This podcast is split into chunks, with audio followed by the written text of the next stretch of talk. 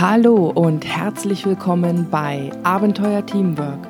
Mein Name ist Christine Wonneberger und heute präsentiere ich dir eine neue Folge in diesem Podcast. In der heutigen Folge geht es um systemische Gesetze und was sie für dein Team bedeuten. Zuerst einmal, was ist das überhaupt? Also bei systemischen Gesetzen handelt es sich um Grundprinzipien, deren Nichteinhaltung ziemlich zügig zu Spannungen und Konflikten führt innerhalb des Teams. Hierzu gibt es auch ein paar unterschiedliche Modelle und ich möchte gerne aus diesen Modellen die aus meiner Sicht wichtigsten Punkte für dich zusammentragen. Zuerst einmal vorab noch erklärt, bei diesen systemischen Gesetzen oder Prinzipien gibt es eine gewisse Reihenfolge. Das heißt, grundsätzlich das höhere ähm, Gesetz oder Prinzip muss erfüllt sein, ansonsten klappt es darunter quasi auch schon nicht mehr. Und das oberste Prinzip lautet Zugehörigkeit. Das heißt, entweder gehörst du zum System dazu oder nicht. Und hier geht es darum, was das Einzelmitglied im Team empfindet. Das heißt, wenn er oder sie das Gefühl hat, anerkannt zu sein vom Team, ich gehöre dazu, ist dieser Punkt erfüllt. Wenn die Einzelperson dagegen das Gefühl hat, nee, ich werde hier ausgeschlossen, ist dieser Punkt nicht erfüllt. Ein Beispiel, um das ein bisschen anschaulicher zu machen, stell dir mal eine Fußballmannschaft vor. Und da hast du zum Beispiel zwei Torwarte. Und jetzt ist es so, dass der erste Torwart, der Haupttorwart, immer im Einsatz ist, super zuverlässig ist, einfach großartige Leistung bringt. Der zweite Torwart ist vielleicht auch gar nicht schlechter, das möchte ich jetzt nicht sagen, aber er kommt einfach nicht zum Einsatz, weil der erste immer da ist. Und irgendwie es sich über einen sehr langen Zeitraum zum Beispiel schon erstreckt, dass der zweite Torwart nicht mehr zum Einsatz kommt. Das heißt, es kann durchaus passieren, dass dieser zweite Torwart sich nicht mehr zu seinem Team zugehörig gefühlt.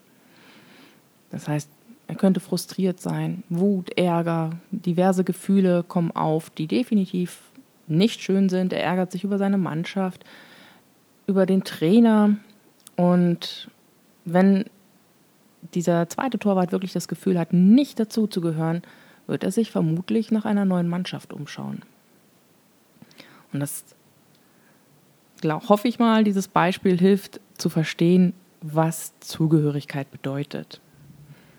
Das zweite Element unter der Annahme Zugehörigkeit ist erfüllt, ist Anerkennung, Wertschätzung und Respekt. Das heißt, das einzelne Teammitglied muss sich in seiner Arbeit für das Team, für die gemeinsame Aufgabe anerkannt fühlen, Wertschätzung empfinden und auch respektiert fühlen. Wie auch schon beim ersten Punkt, es geht darum, was diese Person empfindet. Das heißt, an der Stelle ist so ein bisschen die Krux, dass wenn du zum Beispiel, sagen wir mal, eine Teamleitung bist und, äh, und du merkst, ich finde die Leistung von dem Gegenüber ja super und du versuchst sie mitzubringen, aber irgendwie kommt es bei demjenigen nicht an, fühlt er sich nicht respektiert. Oder sie. Und wenn dieses Teammitglied dieses Gefühl nicht hat, das heißt die Art von Respekt, die du ihm dann entgegenbringst, nicht die richtige ist, dann fühlt es sich fühlt er oder sie sich auch nicht respektiert. Umgekehrt genauso, wenn du das Gefühl hast, keine Wertschätzung zu empfinden, ist es tatsächlich so, dass du das nur erhalten wirst, wenn das, was für dich Wertschätzung ist, du auch bekommst. An der Stelle hörst du vielleicht schon so ein bisschen raus, was da schon helfen kann. Das heißt, wenn du das Gefühl hast, du erhältst keine Wertschätzung, nicht genug Respekt oder Anerkennung, dann sei so mutig und sprich es an auf eine Weise, dass du den anderen die Möglichkeit gibst, dir genau das zu geben, was du brauchst. Denn in einem Team ist es häufig so, dass die Leute sich durchaus gegenseitig respektieren und anerkennen und auch Wertschätzung empfinden. Nur häufig, gerade so im Eifer des Gefechts, bleibt das gerne mal auf der Strecke liegen. Und wenn da ein Bedürfnis ist, gib den anderen eine Chance, es zu erfüllen, indem du einen Weg findest, es mitzuteilen. Diese beiden Ebenen, Zugehörigkeit und Anerkennung, sind jetzt bisschen eher so auf der emotionalen Ebene. Wie gesagt, es geht ja darum, wie das einzelne Teammitglied es empfindet. Und dann kommen wir jetzt zur dritten Ebene, das Gleichgewicht von Geben und Nehmen.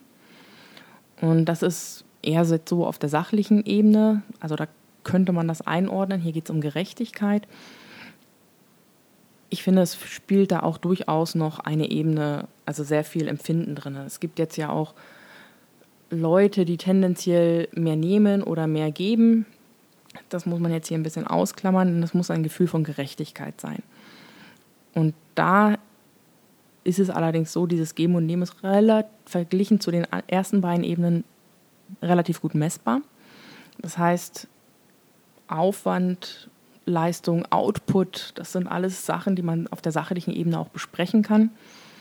Und vermutlich ist es aber so, wenn ich das Gefühl habe, dass Geben und Nehmen nicht ausgeglichen ist, zum Beispiel ich äh, gebe einfach viel zu viel und bekomme dafür zu wenig, kann es auch durchaus sein, dass dahinter eigentlich eine fehlende Wertschätzung oder Anerkennung steckt. Kann, muss aber nicht.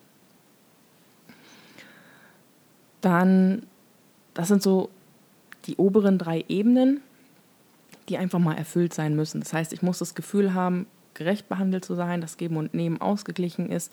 Ich muss Anerkennung, Wertschätzung, Respekt erhalten und ich muss mich natürlich unbedingt zugehörig zu meiner Gruppe, zu meinem Team fühlen. Und jetzt möchte ich dir gerne noch drei weitere Ebenen vorstellen. Eigentlich sind es ein paar mehr. Ähm, in dem einen Modell habe ich es allerdings auf drei Ebenen runtergebrochen gefühlt. Ich, ich finde, es sind eher fünf. Und die haben eine gewisse Reihenfolge. Zumindest in dem Modell, wo ich es gefunden habe, nach Dr. Bishop. Ich muss jetzt auch gestehen an der Stelle, ob diese Reihenfolge jetzt immer so genau richtig ist, sei jetzt mal dahingestellt. Aber auf jeden Fall sind alle Elemente haben ihre Daseinsberechtigung. Über die Reihenfolge kann man vielleicht noch ein bisschen streiten. Nichtsdestotrotz führen sie alle bei Nichteinhaltung zu Spannungen. Und da ist das oberste Thema früher vor später. Das bedeutet, die Leute im Team, die einfach schon länger da sind, also früher da waren, müssen von denen akzeptiert und respektiert und wertgeschätzt werden, also das war jetzt Punkt 2, die später gekommen sind. Denn vielleicht kennst du das auch aus deinem eigenen Alltag, wenn du neu in ein Team dazukommst und du stellst dich gleich mal hin und weißt alles besser, wirst du vermutlich eine ordentliche Menge Gegenwind erhalten. Umgekehrt wenn du erstmal mit jedem redest, ins Gespräch kommst und erstmal, ach, oh Mensch, wie läuft denn hier der Hase, so nach dem Motto, dann wirst, zeigst du ja schon dem vorhandenen System, dem, was, also der da früher da war, eine, ja, eine Anerkennung und wirst dann auch im Gegenzug, dadurch, dass du ja Anerkennung deinem Gegenüber zeigst und das hoffentlich dann auch entsprechend ankommt, auch selber Anerkennung erfahren. Dann kommen wir jetzt zu den nächsten Ebenen und das heißt jetzt die höhere Verantwortung vor höherem Einsatz, beziehungsweise wer höhere Verantwortung hat, muss von denen mit weniger Verantwortung anerkannt werden. Und das nächste Ebene ist, der, der mehr Einsatz zeigt, muss auch von dem anerkannt werden, der weniger Einsatz zeigt das sind so die Punkte, wo ich jetzt so langsam ein bisschen ins Schwitzen komme. Ähm, ich, ich glaube, sie haben ihre Berechtigung, so wie sie sind. Also höherer Einsatz bringt nur was, wenn es in die richtige Richtung läuft. Das heißt, nur weil jemand, sagen wir mal, zehn Stunden jeden Tag im Büro hockt und seine Arbeit macht, also sehr, sehr hohen Einsatz zeigt, allerdings vielleicht nicht in die richtige Richtung oder relativ ineffizient arbeitet, bringt es nicht so viel und da muss halt dann die höhere Verantwortung ran. Und ich finde das Wort Verantwortung an der Stelle sehr schön, denn impliziert man so ein bisschen gleich einen Chef damit, also den Vorgesetzten.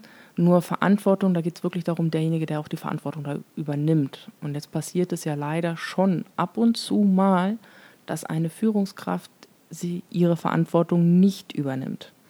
Und da hast du dann auch schon einen kleinen Konflikt an der Stelle. Das bedeutet, in diesem Modell, in diesen systemischen Gesetzen, ist es tatsächlich essentiell, dass ein Vorgesetzter auch die Verantwortung wahrnimmt, die er hat. Und das setze ich jetzt einfach mal als gegeben voraus, denn eine dieser Verantwortungen ist es nämlich, ähm, Menschen oder Teammitgliedern, die besonders hohen Einsatz ähm, zeigen, und das ist ja nicht immer negativ oder positiv. Also es gibt ja Leute, du hast vielleicht manchmal so Phasen, oder oh, denkst du dir, hey, jetzt läuft so richtig und ich habe richtig Spaß daran und ich komme hier richtig gut voran und dann kann es durchaus passieren, dass du mal so einen Tag plötzlich zehn Stunden rumsitzt, also verarbeitest und da auch richtig super Output hast. Das ist ja super und das geht hoffentlich dann auch in die richtige Richtung und das ist dann auch die Verantwortung der Führungskraft, das richtig auszusteuern. Die zweite Verantwortung der Führungskraft ist an der Stelle natürlich auch auf das Wohlergehen und die Arbeitszeiten zu achten und da gilt es dann den Ausgleich zu finden.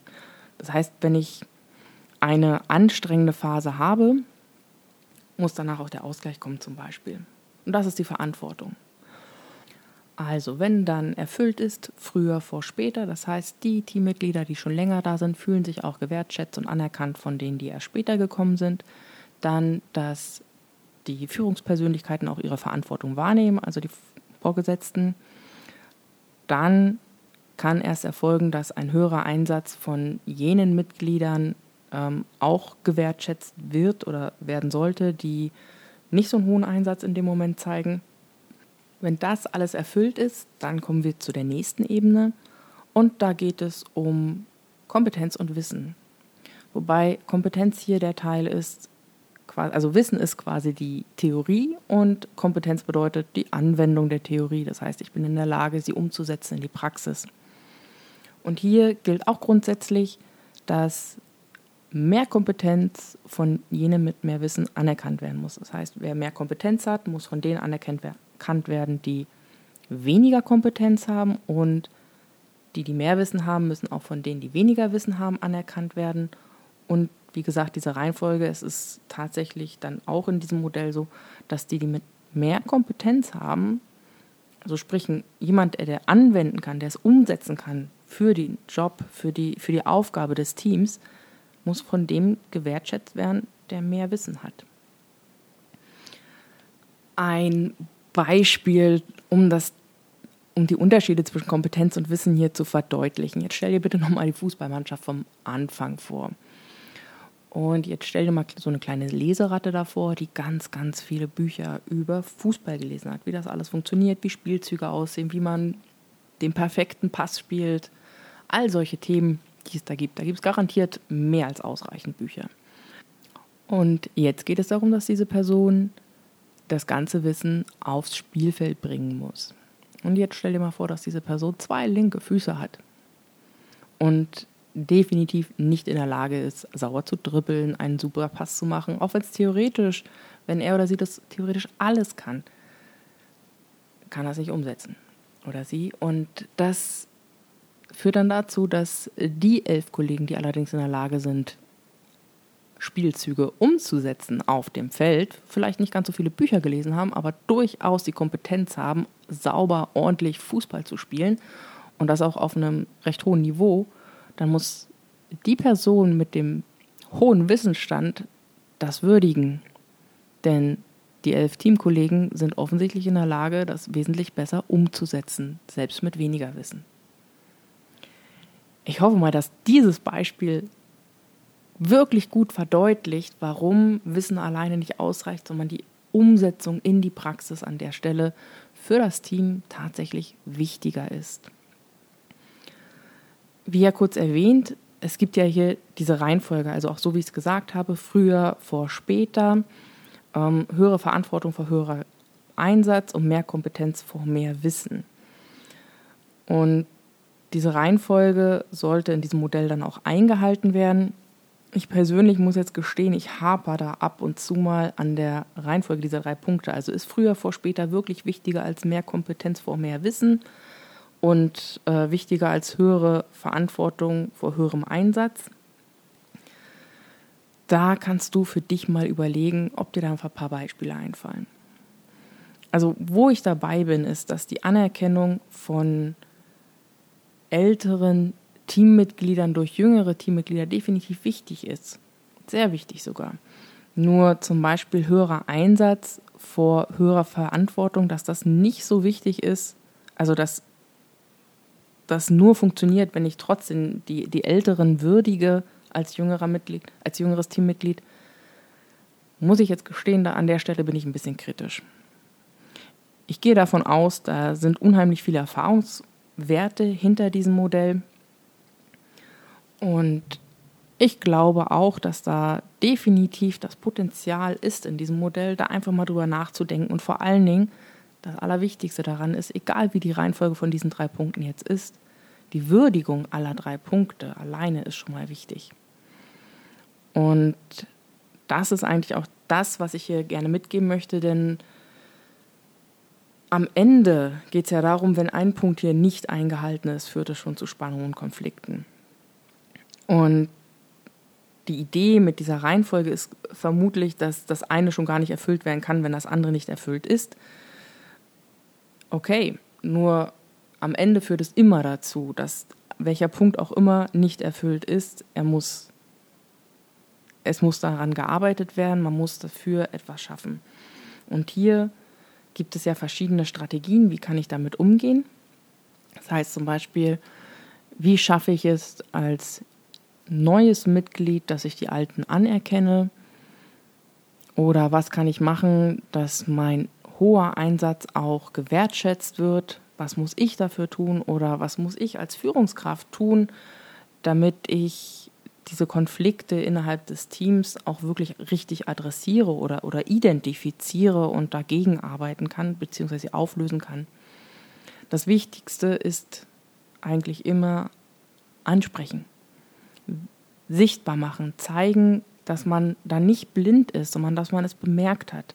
Und da muss man nicht unbedingt die Führungskraft für sein. Auch wenn ich zum Beispiel bei dem Beispiel früher vor später, jetzt stelle ich mir vor, ich bin jetzt ein Teammitglied, das schon drei Jahre in der Abteilung ist und da kommt jetzt ein neuer dazu und der weiß plötzlich alles besser, kann ich ihm eine Chance geben oder ihr, indem ich ihm oder ihr sage, dass das so nicht in Ordnung ist, dass er jetzt hier erstmal vielleicht gucken sollte, wie der Hase läuft, bevor er oder sie hier 28 Verbesserungsideen einbringt. Dann auch Würdigung dessen, was schon da ist. Das heißt, was ist denn überhaupt gut? Warum ich dieses Beispiel anbringe, weil ich das tatsächlich öfter schon beobachtet habe und da möchte ich mich auch selber nicht ausschließen. Wenn ich neu wo, irgendwo war, gehöre ich auch zu jenen, die dann schnell mal feststellen, was jetzt hier nicht so optimal läuft. Und habe das aber auch bei vielen anderen ähm, beobachtet. Und deswegen möchte ich den Punkt auch hier ähm, ein bisschen herausholen. Was kann ich dann tun? Würdigen dessen, was gut läuft. Was läuft gut? Und dann kannst du noch weiter ins Gespräch kommen, okay, und, und was können wir tun, damit da genau das auch erhalten bleibt? Ob du jetzt diese Fragen so stellst, sei mal dahingestellt, aber du kannst im Dialog natürlich versuchen, diese Punkte herauszufinden. Was ist dir denn wichtig? Was läuft denn hier super? Was wollen wir denn erhalten und wie können wir das erhalten? So als Ziel des Gesprächs zum Beispiel. Und dadurch zeigst du ja durchaus Anerkennung für das, was bereits geschehen ist und wie es aktuell ist. Und wenn das dann gegeben ist, wirst du durch diese Art des Gesprächs logischerweise deinen bereits vorhandenen Teamkollegen ja schon das Gefühl geben von, von Anerkennung, hoffentlich. wie gesagt, das liegt ja immer bei ihnen, also bei deinen Kollegen dann auch, wie sie das empfinden. Und erst wenn das gegeben ist, geht es dann an die Punkte, ja, wo, wo läuft es denn hier eigentlich nicht so gut und wo können wir ansetzen? Dieser Aufbau hilft auch deswegen, also einerseits natürlich zur, zur Konfliktreduktion und andererseits auch dazu, dass, dass du nicht alleine kämpfen musst. Denn nur weil du ein Problem siehst, heißt es noch lange nicht, dass alle anderen das auch sehen.